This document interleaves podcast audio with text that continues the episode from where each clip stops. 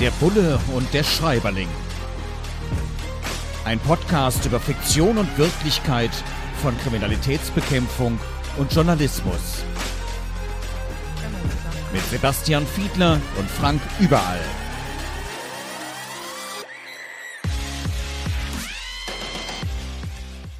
Herzlich willkommen zu Der Bulle und der Schreiberling. Eine neue Folge, diesmal zu Lili Alonso und Mallorquinische Rache. Ein Kriminalroman erschienen im Heine Verlag. Und es geht, viele werden es vielleicht von Mallorca kennen, um den Soler Express. Da hat die Autorin einen Kriminalfall hingelegt, nämlich, dass da jemand, als es gerade durch einen Gebirgstunnel geht, ermordet wird. Und wie das Ganze aufgeklärt wird, darum kümmert sich dieses Buch. Und in diesem Zusammenhang machen wir mal wieder den Realitätstüff. Wie werden Journalismus und wie wird Polizeiarbeit dargestellt, insbesondere kriminalpolizeiliche Arbeit. Bei mir ist jetzt wieder unser Bulle Sebastian Fiedler und äh, es gibt eine Stelle, da heißt es, es gibt eine Pressekonferenz und wir Journalistinnen und Journalisten stellen erstmal brave und vorhersehbare Fragen. Sind wir wirklich so handzahm? Also ihr seid häufig zu Beginn von solchen Gesprächen sehr, sehr handsam und ich glaube, dahinter eine Taktik zu vermuten, denn es ist so ein bisschen parallel zu unseren Vernehmungssituationen. Da machen wir das nämlich auch so, dass wir in einem Gespräch zunächst einmal ein gutes Gesprächsklima herstellen wollen, dass wir natürlich breite und offene Fragen stellen erst einmal und dass dann die kritischen Fragen hinterher serviert werden. Und ich habe durchaus häufig schon beobachtet und teilweise auch die eigene Erfahrung gemacht, dass das tatsächlich offenbar von Journalistinnen und Journalisten genauso auch gelebt wird. Also erstmal ein allgemeines Gespräch, Fragen, die schon wirklich erwartbar waren, zu denen man vorher schon sich hätte Texte überlegen können. Und dann kommt durchaus die ein oder andere kritische Nachfrage, teilweise eben auch zu Themen, die vorher nicht so im Detail abgesprochen gewesen sind. Man ist also nicht vollständig darauf vorbereitet und findet dann diese Teile natürlich häufig dann vor allen Dingen später in den Ausstrahlungen wieder. Das ist soweit auch okay so. Und wenn man sich ein Stück weit darauf einstellt, dann darf man eigentlich nicht so naiv sein und glauben, wenn man jetzt in eine Pressekonferenz geht, dass man nur die harmlosen Fragen am Anfang serviert bekommt. Ja, wobei das ja manchmal dann fast erwartet wird, dass man sein Mitteilungsbedürfnis oder die Notwendigkeit dort an den Tag legt, aber nichts darüber hinaus, was es echt manchmal schwierig macht, weil natürlich fragen wir kritisch nach. Das ist unsere Aufgabe, dafür sind wir da. Und das stelle ich immer wieder fest, dass das manchmal in den falschen Hals kommt, wobei ich es manchmal auch so mache in 1 zu 1 Interviews, sogenannte O-Töne, Originaltöne, das sind diese kurzen Interviewausschnitte, die dann später auch im Radio, im Fernsehen gesendet werden, dass wenn man dann eben sozusagen die offiziellen hat, die offiziellen Dinge sagen lassen, man dann nochmal ja relativ durcheinander wirkend sagt, ja, aber, aber ärgert sie das nicht auch persönlich? Und da kommen dann die schönsten O-Töne raus. Also das sind dann meistens so eben spontane, wo man nicht die Stanzen, die man sich vorbereitet hat, absondert, sondern wo dann tatsächlich sehr, sehr spannende Sachen kommen. Ein Aspekt, der in diesem Roman, in diesem Kriminalroman Mallorquinische Rache auch angesprochen ist, ist etwas, was ich zumindest auch immer wieder beobachte, wenn man jetzt, hier geht es um den Soler Express, also eine historische Bahn, die auch eine Touristenattraktion ist. Äh, selbst in der U-Bahn passiert es einem ja zum, also ich wohne in Köln, bin viel in Berlin und da passiert es einem schon mal, dass da irgendwelche Leute fröhlich durch die Gegend fotografieren. In touristischen Gebieten natürlich noch extremer, bis hin zu Videos, die gemacht werden. Und ja, genau das wird hier angesprochen, dass eine Schülergruppe unterwegs war und die Polizei die ganzen Aufnahmen sich dann zeigen lässt, um eben rauszufinden, wer hat sich wie bewegt, wer hat sich verdächtig verhalten. Dieses Ausspähen von möglicherweise Kinderhandys, ist das etwas, was in der kriminalpolizeilichen Arbeit da tatsächlich eine Rolle spielt? Ich würde das etwas erweitern. Also das heißt, es geht hier nicht nur um Kinderhandys bei der kriminalpolizeilichen Arbeit, sondern ich kann es wahrscheinlich am besten erklären an einem Fall, der schon einige Jahre zurückliegt. Es hat nämlich in Boston in den Vereinigten Staaten bei einem Marathon einen Anschlag gegeben. Und da hatten die amerikanischen Polizisten sich überlegt, dass ja bei solchen Sportereignissen sehr, sehr viele Videoaufnahmen, Handyfotos gemacht werden und haben dann eine Cloud bereitgestellt und die Leute aufgefordert, doch alles, was sie an Material hatten, dort hochzuladen und zur Verfügung zu stellen, um dann für die Ermittlerinnen und Ermittler die Möglichkeit zu schaffen, doch zu analysieren, wer da jetzt zu sehen gewesen ist, um dort Verdächtige zu ermitteln. So etwas wird in Deutschland eben auch schon jetzt seit einigen Jahren bereitgestellt. Unter anderem hält das Bundeskriminalamt eine solche Cloud-Lösung bereit. Und dann wirst du äh, immer mal wieder bei solchen schlimmen Ereignissen feststellen, dass dann öffentlich dazu aufgefordert wird, genauso etwas zu tun und das hochzuladen. Die Erfahrung der Polizei, die zeigt allerdings, dass es insbesondere eine Berufsgruppe gibt, die aus durchaus nachvollziehbaren Gründen teilweise, aber die ihr Material häufig nicht so bereitstellt. Und ich ahne, du hast eine Idee davon, welche Berufsgruppe ich meine. Ja, uns natürlich, weil in der Tat, wir geben grundsätzlich kein Drehmaterial heraus, denn wir brauchen dafür dann auch tatsächlich einen richterlichen Beschluss. Also Journalistinnen und Journalisten, die ihren Job ernst nehmen, ihre Berufsethik ernst nehmen, die geben das nicht einfach heraus, weil wir natürlich auch beispielsweise abgesicherten Informantenschutz haben. Und dazu gehört sozusagen auch das, was wir aufnehmen. Wir nehmen ja auch viel mehr auf, als wir eigentlich senden. Und da gibt es dann zum Teil in der Redaktion dann auch Entscheidungen, dass, wenn man Dinge aufgenommen hat, jemanden vielleicht sehr groß aufgenommen hat, jemanden beim Essen, jemanden, der gerade weint in einer besonderen Situation, gerade eben auch im polizeilichen Kontext, äh, Hinterbliebene beispielsweise von Ermordeten, dann kann es schon mal sein, dass die in den Fokus rücken, dass man das aufnimmt, dass man das aber nicht sendet. Und in der Tat, solches Material ist tabu, das wird nicht rausgegeben. Es gibt immer wieder Kolleginnen und Kollegen von dir, die meinen, sie könnten möglicherweise möglicherweise Kameras beschlagnahmen. Mir ist kein Fall bekannt, wo das irgendwann vor Gericht mal Erfolg gehabt hätte, wo es gehießen hätte, das ist legitim und legal. Aber es wird immer mal wieder versucht. Wir haben ja auch dann Situationen, wo wir Aufnahmen machen, sozusagen automatisiert. Man denkt da nicht groß drüber nach, wenn man vor Ort ist. Mir ist es selbst passiert auf einer Autobahn, da ist dann ein Autowrack, da ist so eine komische goldfarbene Folie drüber. Ich mache meine Aufnahmen und werde von einem Polizisten dort wüst beschimpft. Und ich frage mich, was ist hier los? Ich verstehe es nicht. Ich bin dann später zu ihm gegangen und habe noch gesagt, ich würde es gerne einfach wirklich verstehen. Er, ja, diese Goldfolie, ich kenne sie davon, dass man äh, Unfallopfern sie zum Beispiel zum Wärmen gibt, aber die nutzen die halt auch, um Leichen abzudecken. Und darunter war eine Leiche und das konnte ich nicht erkennen. Ich wusste es eben auch nicht. Und insofern habe ich natürlich dann auch später diese Aufnahmen nicht verwendet. In dem Zusammenhang ist es auch wichtig, miteinander zu sprechen. Und auch Persönlichkeitsrechte muss man zum Teil ja achten, wenn dann Nicht-Beteiligte mit ins Bild kommen und ähnliches. Da müssen wir, da haben wir natürlich einen ganz anderen Job, eine ganz andere Aufgabe auch für die Gesellschaft. Und da muss man sich darauf verlassen können, dass das, was Journalistinnen und Journalisten filmen, fotografieren, dass das dann eben nicht zum Gegenstand von Ermittlungen wird. Klar, das ist ein Konfliktfall, das ist mir bewusst, aber da müssen wir beide auf die Professionalität achten, also beide Berufsgruppen auch. Hm, in diesem Roman von Lili Alonso, Mallorquinische Rache, geht es auch darum, dass es eine Berufsgruppe gibt und der gehörst du jetzt mittlerweile an, der du jetzt mittlerweile im Bundestag sitzt, die sich gerne mal vor Kameras drängelt. Also vor allem vor Fernsehkameras, vor Fotokameras, um dann in die Öffentlichkeit zu kommen. Ähm, da heißt es dann, dass ähm, eine Person hier womöglich einen integrierten Sensor für die Detektion von Kameras besitzt, in die er sein hübsches Gesicht halten könnte. Hübsches Gesicht trifft zu. Sebastian, was ist mit dem integrierten integrierten Sensor. Hast du den auch? Also, nee, nee, nee, so würde ich das nicht beschreiben. Ich würde mich da etwas anders einsortieren. Ich würde durchaus sagen, dass an den Stellen, wo eben meine Themen betroffen sind, ich keine Sekunde davor zurückscheue, mich vor eine Kamera oder vor ein Mikrofon zu stellen. Das ist schon wahr, weil ich ganz gerne tatsächlich die Gelegenheit nutze, um die Dinge zu erklären, um vielleicht Forderungen unterzubringen und da wir jetzt ja Regierungspartei sind, muss man auch schon mal die Bundesregierung loben. Also all das gehört so ein bisschen schon dazu, finde ich.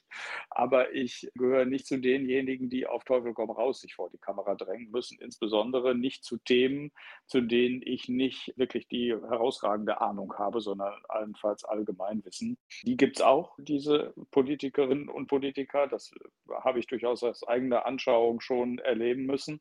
Aber ich versuche tatsächlich hauptsächlich bei meinen Fachthemen zu bleiben und versuche mich auch nicht aufzudrängen, sondern hoffe darauf, dass ich dann auch mal gefragt werde. Sebastian Fiedler drängelt nicht, haben wir auch wieder was gelernt. Der Bulle und der Schreiberling heute mit Lili Alonso. Mallorquinische Rache erschienen im Heine Verlag als Kriminalroman. Und ja, an einer Stelle geht es um neue Leute. Neue Leute in der Redaktion, neue Leute bei der Polizei. Ich kenne es in den Redaktionen, da kommt dann jemand Neues, will das Rad komplett neu erfinden und man verdreht schon mal so ein bisschen die Augen und dann erwischt man sich und denkt, ah, kann ja auch sein, dass da tatsächlich mal ein guter Aspekt eingebracht wird. Also es ist eine Gratwanderung. Man muss sich dann wirklich auch dazu zwingen. Manchmal kann das ja tatsächlich auch richtig, richtig spannende Aspekte reinbringen. Manchmal kann es aber auch unglaublich nervig sein. Ja, und diese Idee, dieses Klischee, dieses Bild hat Lili Alonso sehr schön aufgegriffen, indem sie beschrieben hat, diese Selbstzweifel eines Polizisten. Da ist jetzt jemand Neues im Team und auf der einen Seite Unvoreingenommenheit, unverfälschter Blick. Das ist doch prima. Hm, auf der anderen Seite aber an sich selbst auch feststellt, mein Gott, das nervt jetzt. Die x-te Frage und die x-te Umdrehung, was wir doch alles irgendwie schon mal gemacht haben und da muss man doch jetzt nicht schon wieder dran kratzen. Sebastian, neue Leute im Team, bei dir, bei der Polizei damals äh, auch ein Thema, wo du schon mal mit den Augen gerollt hast? Wir machen zum Glück jetzt hier Podcast, also nur Audio und ich sehe nicht, ob du gerade über meine Frage die Augen rollst. Nee, tue ich nicht und ich versuche mich so an konkrete Situationen und konkrete Kolleginnen und Kollegen zu erinnern. Und ich würde prinzipiell erstmal sagen, dass sich alle freuen, wenn neue Leute in ein Team kommen und wenn die relativ frisch sind. Das ist auch von Vorteil, wenn sie frisch von der Uni kommen und noch frisch gelerntes Wissen dabei haben. Und insoweit sind dann Fragen, die damit zu tun haben, aus dem Berufsalltag jetzt, aus der Praxis was dazu zu lernen und überhaupt die Dinge nochmal zu verstehen und einzuordnen, um da besser zu werden, um möglichst sich gut in so ein Team einzubringen und so, die habe ich noch nie als nervig empfunden. Ich will nur eine, naja, eine Facette, und das ist natürlich eine Gratwanderung, aber eine Facette durchaus sagen, die bei mir ganz persönlich manchmal mich etwas genervt hat. Und das betraf dann Dinge, die eigentlich Stoff an der Fachhochschule gewesen sind. Also so Grundlagenwissen, wenn das nun wirklich nicht vorhanden gewesen ist und dadurch geprägt war, dass Leute irgendwie prinzipiell keine Ahnung hatten, sie aber hätten haben können und müssen, dann ist das etwas anderes. Und da habe ich, bin ich immer ganz gut damit gefahren, wenn ich versucht habe, die Ansprüche, die ich so an mich selbst angelegt habe, auch auf andere zu übertragen. Und das hat selten, aber schon mal auch zu Situationen geführt, wo ich dann genervt gewesen bin. Das will ich durchaus zugestehen. In der Tat, wir kommen beide aus Nordrhein-Westfalen. Da ist es die Fachhochschule oder die Hochschule jetzt für öffentliche Verwaltung und Polizei. Herzlich willkommen an dieser Stelle zu unserer Hochschule für Belletristik und Bullerei. Machen wir doch mal einen kleinen Test. Wie sieht es aus mit einer Darstellung hier, nämlich, dass es sich um die Kollegen von Delos Polvos handelt, also die von den Pulvern. Schon mal gehört? Ordentlich aufgepasst in unserem kleinen Pro-Seminar? Nee, tatsächlich nicht. Aber ich würde auch bezweifeln, dass das Grundlagenwissen ist. Es sei denn, wir würden Dienst auf Mallorca versehen. Ich glaube nämlich, dass dieser Begriff tatsächlich aus dem spanischen Sprachraum irgendwie entlehnt ist. Ich habe ihn zumindest in all den Jahren, und das sind mehr als zwei Jahrzehnte, bei der Kriminalpolizei nicht gehört obwohl ich natürlich weiß, dass es Bereiche bei uns gibt, wo wir Pulver verwenden. Aber das könnte unterschiedliches Pulver sein, deswegen warte ich gespannt auf deine Auflösung. Es ist die Spurensicherung, die in der Tat ja zum Nehmen von Fingerabdrücken, glaube ich, auch heute noch ganz klassisch mit Pulver arbeitet. Also insofern, ja, vielleicht haben wir jetzt hier im allgemeinen polizeilichen Sprachgebrauch auch für Deutschland gemeinsam mit Lili Alonso nochmal eine Wegmarke gesetzt. Wer weiß. Es gibt eine Formulierung hier so schön mit ganz vielen Bindestrichen zusammengesetzt. Besenkammer, die vorgab, ein Büro zu sein. Besenkammer, die vorgab, ein Büro zu sein. Kennst du solche Mini-Büros, so Aufbewahrungsboxen für kriminalpolizeiliche Arbeit? So Legebatterien, nee, die kenne die kenn ich, kenn ich nicht wirklich aus eigener Anschauung. Ich habe zwar eine Idee davon, wie Lilly Alonso das meint, aber im Beamtenalltag, da ist das Ganze auch mit ordentlichen, sperrigen Begriffen besetzt. Es gibt sogenannte Musterraumprogramme. Da ist genau festgelegt, dass jeder einzelne Mitarbeiter wenn ich es recht erinnere, ich glaube, neun Quadratmeter zur Verfügung haben muss. Da steht genau drin, was für eine Art Büro wie viel Quadratmeter haben muss. Und man versucht sich natürlich, so gut es geht, daran zu halten, allemal bei Neubauten. Man stellt zwar dann hinterher fest, dass man klassischerweise bei jedem Neubau hinterher zu wenig Büros hat, aber die eigentliche Bürofläche, die ist durchaus ausreichend. Und wenn das mal nicht der Fall sein sollte, dann kennst du eine bestimmte Organisation in jedem Unternehmen, in jeder Behörde. In den Behörden heißen die Personalrat und da sind die Gewerkschaften vertreten. Und dann gäbe es für eine Behördenleitung, also für eine Polizeipräsidentin oder einen Polizeipräsidenten, einen auf den Deckel. Das muss auch als Polizeipräsidentin oder Polizeipräsident nicht sein. Bei uns ist das ähnlich. Ich meine, wir werden oft in Großraumbüros aufbewahrt. Das ist auch nicht wirklich schön. Und wenn es tatsächlich zu dramatisch wird mit den Arbeitsbedingungen, ja, da ist es dann bei uns der Betriebsrat. Und dann geht man über die Gewerkschaften. Bei mir der Deutsche Journalistenverband, bei dir damals der Bund Deutscher Kriminalbeamter, auch entsprechend dagegen vor. Ganz kurz noch ein Blick. Es wird hier beschrieben und mir geht das zum Teil eben auch so, wenn ich Freizeit habe und ich höre irgendwie beispielsweise Sirenen. Mittlerweile kann ich nach vielen Jahren auseinanderhalten, ob sich nur in Anführungsstrichen um einen Krankenwagen oder Rettungswagen handelt oder um eine Polizeisirene oder um Sirenen von Löschzügen, also von großen Feuerwehrfahrzeugen. Und dann werde ich schon nervös, also auch in der Freizeit. Und da ist man einfach Journalist. Und selbst im Urlaub muss ich mich dann immer zwingen, da eben nicht mehr drauf zu achten. es könnte ja sein, dass die Geschichte des Lebens, dass der Einsturz des Stadtarchivs, des Kölner Doms, des Flughafens, was auch immer da gerade passiert und man es nicht mitbekommt, weil man einfach gesagt hat, ich bin jetzt in Freizeit, ich habe mit nichts was zu tun. Das in der Tat passt nicht so richtig zu unserem Beruf. Jetzt wird's hier bei Didi Alonso, mallorquinische Rache, auch beschrieben, dass sich zwei Polizeibeamten so ein bisschen streiten. Der eine beobachtet was und der andere sagt, hey, du bist doch nicht im Dienst. Dienst. dann heißt es, mein Pflichtbewusstsein hänge ich ja nicht mit der Uniformjacke an den Garderobenhaken. Jetzt hast du meist nicht Uniform getragen als Kriminalpolizist, trotzdem dieses Pflichtbewusstsein, auch in der Freizeit. Kennst du das? Das kenne ich absolut. Es gibt so einen bestimmten Blick, den hat man sich vielleicht entweder im Streifendienst oder auch bei der Kriminalpolizei so angeeignet. Man scannt also so automatisch, ohne dass man da lange drüber nachdenkt, irgendwie so ein bisschen seine Umgebung ab und guckt, ob alles in Ordnung ist. Das ist tatsächlich so.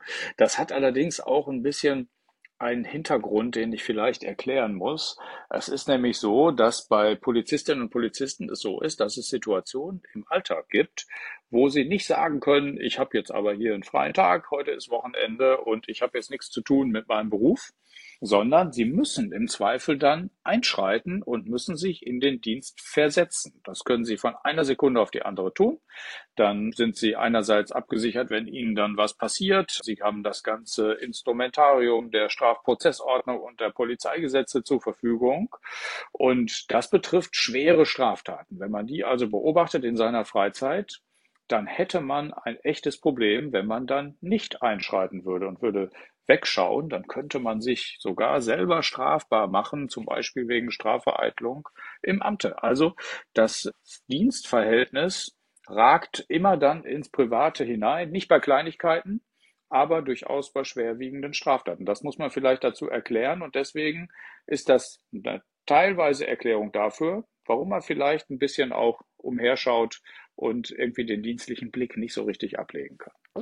Ich muss gerade so ein bisschen schlucken, aber wir hatten es ja abgesprochen, aber dass du hier in der Folge, hier in dieser Serie als Bulle bezeichnet wirst, kann man als Beleidigung und damit strafbar auslegen. Das ist aber jetzt eine Kleinigkeit, weswegen du jetzt dich nicht gerade in Dienst versetzt, richtig? Ja, erstens das und zum Zweiten habe ich ja einen charmanten Vorteil, denn als Bundestagsbeamter ruhen meine Rechte und Pflichten als Polizist. Insoweit bin ich hier fein raus. Und der zweite Grund ist der, wir haben ja abgesprochen, dass du auch Schreiberling genannt werden darfst. Insoweit pari pari.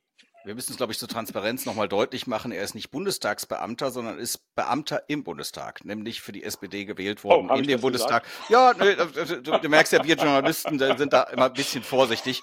G ganz kurz noch am Ende. Hier wird auch beschrieben, ein Mordfall ist gelöst worden und dann hört man Gelächter und fröhliche Gesprächsfetzen aus dem Gemeinschaftsraum, weil es wird gefeiert. Die Mordkommission feiert. Äh, die Mord Kommission feiert. Das fand ich erstmal auf den ersten Blick so ein bisschen befremdlich. Ist das tatsächlich so? Macht man dann Party, wenn man den Fall gelöst hat? Also ich habe das tatsächlich auch schon erlebt. Allerdings in meinen Fällen war das nicht so hochfrequent, weil die Fälle der Wirtschaftskriminalität manchmal ein paar Jahre gedauert haben. Da war die Partydichte nicht so richtig hoch. Und bei Mordkommissionen ist es einerseits, glaube ich, häufiger der Fall. Auf der anderen Seite muss man vielleicht dazu erklären, dass im Beginn einer Mordkommission, wenn es also losgeht, wenn die Tat passiert ist, die Kommission tritt zusammen, dass dann wirklich buchstäblich rund um die Uhr gearbeitet wird, dass man natürlich keine Wochenenden hat, sehr, sehr kurze Nächte nur hat und dass man die Kolleginnen und Kollegen aus der Mordkommission häufiger sieht als Familie oder Freunde. Und wenn man dann es hinterher geschafft hat, eine Täterin oder einen Täter zu ermitteln, wenn es ein Gerichtsverfahren gibt und das Gericht sagt, Mensch, die haben aber da gut gearbeitet, dann sind das alles Gründe dafür, die wirklich auch erklärbar machen, dass man sich danach mal zusammensetzt und ein bisschen feiert. Ich glaube, das ist völlig in Ordnung, trägt ja auch ein bisschen zur Team Bildung bei. Ja, dafür haben wir im Journalismus dann doch eher selten Zeit. Das kenne ich noch von früher, dass man das häufiger mal gemacht hat, noch einen Grappa zusammengetrunken hat und so. Aber heute ist es dann tagesaktuell meist so eng gesteckt, dass man dazu kaum Zeit hat. Lili Alonso, Mallorquinische Rache ist heute unser Kriminalroman, den wir uns genauer angeguckt haben, erschienen im Heine Verlag. Und in 14 Tagen sind wir wieder da mit der nächsten Folge von Der Bulle und der Schreiberling. Vielen Dank fürs Zuhören und gerne bis zum nächsten Mal. Der Bulle und der Schreiberling. Ein Podcast über Fiktion und Wirklichkeit von Kriminalitätsbekämpfung und Journalismus mit Sebastian Fiedler und Frank Überall.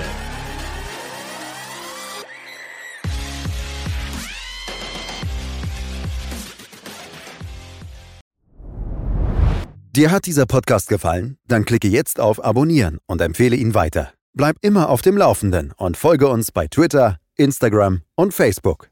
Mehr Podcasts findest du auf meinpodcast.de.